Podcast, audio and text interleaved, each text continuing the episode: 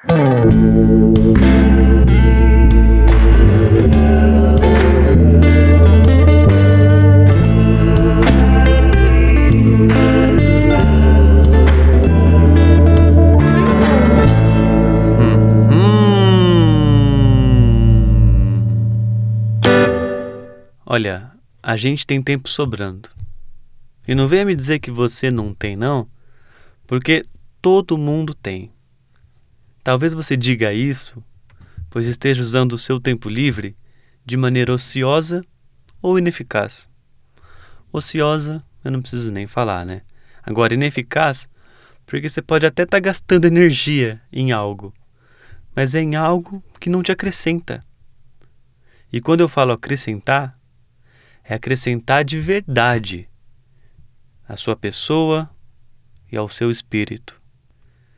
A gente confunde o significado de acrescentar, de crescer, porque a gente está constantemente, e é normal, buscando a nossa autoestima. Mas a gente não trabalha a nossa autoestima e nem mede a nossa autoestima através de números, status ou na aceitação das pessoas. É aí que entra o hobby.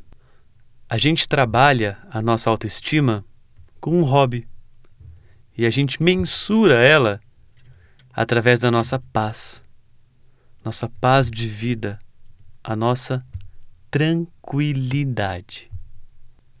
Conforme a gente vai praticando um hobby, ele vai trazendo melhorias para nossa autoestima, nossa saúde física e mental. E você sabe por quê?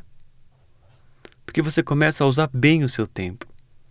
Eu vou falar daqui a pouco sobre como um hobby pode te fazer explorar sentimentos, conhecimentos. E aí, você começa a ter menos tempo para ficar nas redes sociais, sabe, se comparando com os outros, se frustrando vai ter menos tempo para ficar na televisão o dia inteiro. Aí chega no final do dia, vem aquele sentimento que você não fez nada de útil. Um hobby acaba com isso. Então tá, vamos falar sobre hobby. O que, que é isso? Hobby é um passatempo pessoal que você tenha paixão em fazer. Ah, e que não esteja relacionado à sua profissão. Galera, parece que não, mas é muito importante a gente ter um hobby. Senão a nossa vida acaba sendo tão robótica, sabe? Tão repetitiva. Você acorda, vai para o trabalho, faculdade ou escola, aí volta, aí tem as tarefas da casa, comer, tomar banho. Um hobby, ele quebra a rotina, ele te tira da bolha. E conforme você vai cultivando essa paixão, você simplesmente transcende, você desenvolve essa sensação de bem-estar. Então, vamos mergulhar um pouco mais nessas águas hobbesianas. Hobbesianas é boa. Para tentar encontrar um hobby que encaixe para você. Primeira coisa, não escolha um hobby ocioso. Tipo, ah, meu hobby é ver séries. Ou meu hobby é ficar vendo site de compras na internet, comparando preço, sabe assim? Não. Um hobby, ele tem sim que relaxar, mas relaxar a mente, não necessariamente o corpo. Por isso que um hobby pode ir desde um, sei lá, desde jogar tênis até colecionar pedras. Desde que esse hobby te desperte novos sentimentos, te traga algum aprendizado. Às vezes, colecionar, colecionar pedras te traga isso. Você começa a reparar mais na natureza, nos detalhes. Então, é super válido. E fala aí, não tem nada melhor do que desfrutar daquele sentimento de quando você está fazendo algo novo e você começa a fazer bem feito. Dá uma sensação muito boa, né? Porque é, é um mundo ali que você não, não tinha contato e agora você já está tendo. Você começa a ter certa maestria, certo controle sobre aquilo. Essa sensação de aprender e dominar nos traz felicidade, nos traz satisfação. Por isso que um hobby é tão bom para a nossa saúde mental e para o nosso intelecto. Então, escolha com carinho um hobby. Pensa um pouquinho antes e, e um, pensa num hobby que combina com você. Só toma cuidado para não cair nessas pegadinhas de escolher um hobby tipo joguinho de celular, ainda mais aqueles que é facinho de jogar e que é repetitivo, sabe? Você sabe os joguinhos que eu tô falando, né? Quando você for escolher um hobby, se pergunte: esse hobby agrega alguma coisa para mim? Então, já que nós estamos falando da escolha de um hobby, eu vou trazer aqui alguns exemplos, mas também não, não se apegue só a isso. Pensa fora também e é importante você escolher algum hobby que combina com você.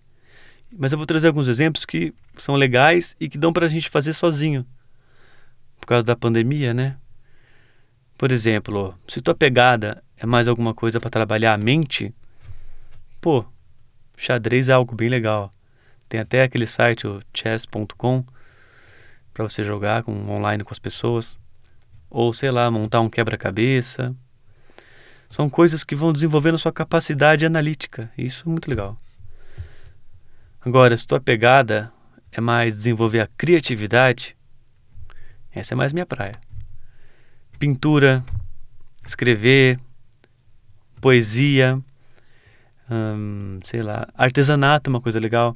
A minha prima começou a fazer é, é, xícara, essas coisas de, de, de argila.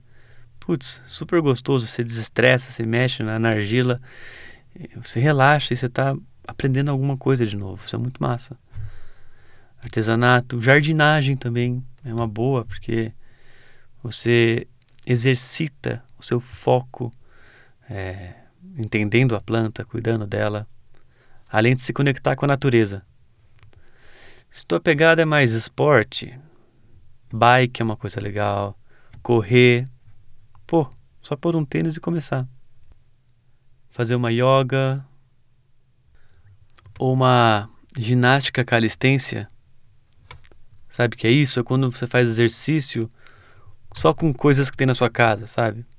Putz, tem muito vídeo, põe no YouTube. Ginástica calistência.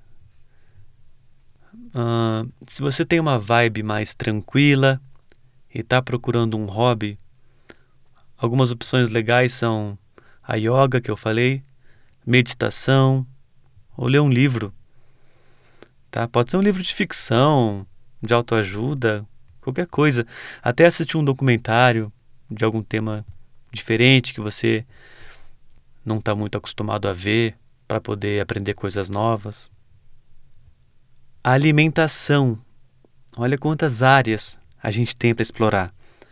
Você pode aprender a cozinhar, ou se você já sabe cozinhar, desenvolver isso, ou aprender um pouco de sommelier, de vinho, ou aprender um pouco mais sobre cerveja.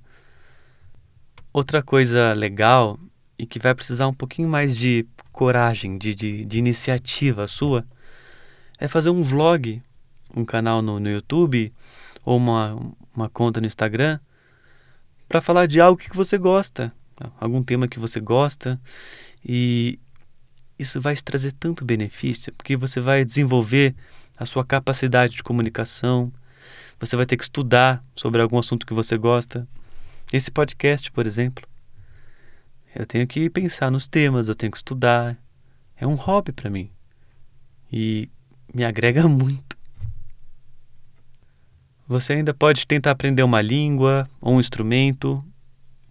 Essas duas coisas são um pouquinho mais difíceis, eu falo assim, para a gente poder conseguir desfrutar delas. A curva de aprendizado é um pouquinho maior, mas em compensação, a satisfação quando a gente começa a dominar um pouco isso é muito grande. Se você tiver a fim de aprender um instrumento, por exemplo, pô, tem o ukulele, que é um instrumento barato, não é difícil de aprender. É, um dedinho ali você já faz uma nota, você já começa a sentir que está tocando uma música. Começa. Do ukulele você vai para o violão e assim vai. Nada te para.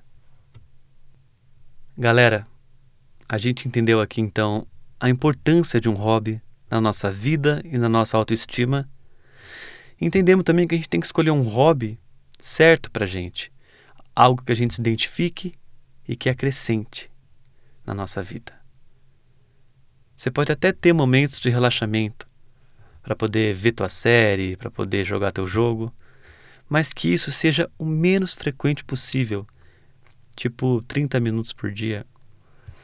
E você vai ver que esses momentos de relaxamento vão até ter um gostinho mais especial depois que você tiver trabalhado, estudado e ter praticado o seu hobby.